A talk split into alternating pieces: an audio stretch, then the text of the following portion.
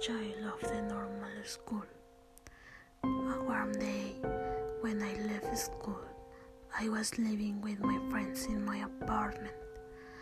They didn't used to visit me, so that day I invited them to eat.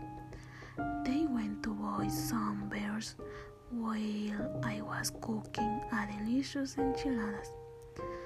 We were all afternoon talking and drinking beers. At dusk, Brian and Siri went home because Siri didn't used to be there at home. Did Siri parents used to school her? Yes, they did, and her worried face gave her away. Suddenly, the road they passed the normal school, they heard noises of a crying child. I didn't used to listen a baby crying at night.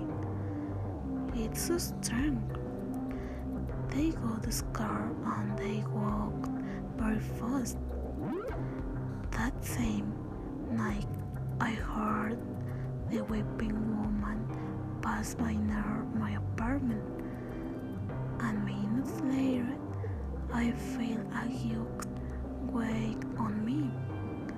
It was something inexplicable that filled me with fear that night, and an experience shared with my friends that filled us with intrigue and suspense.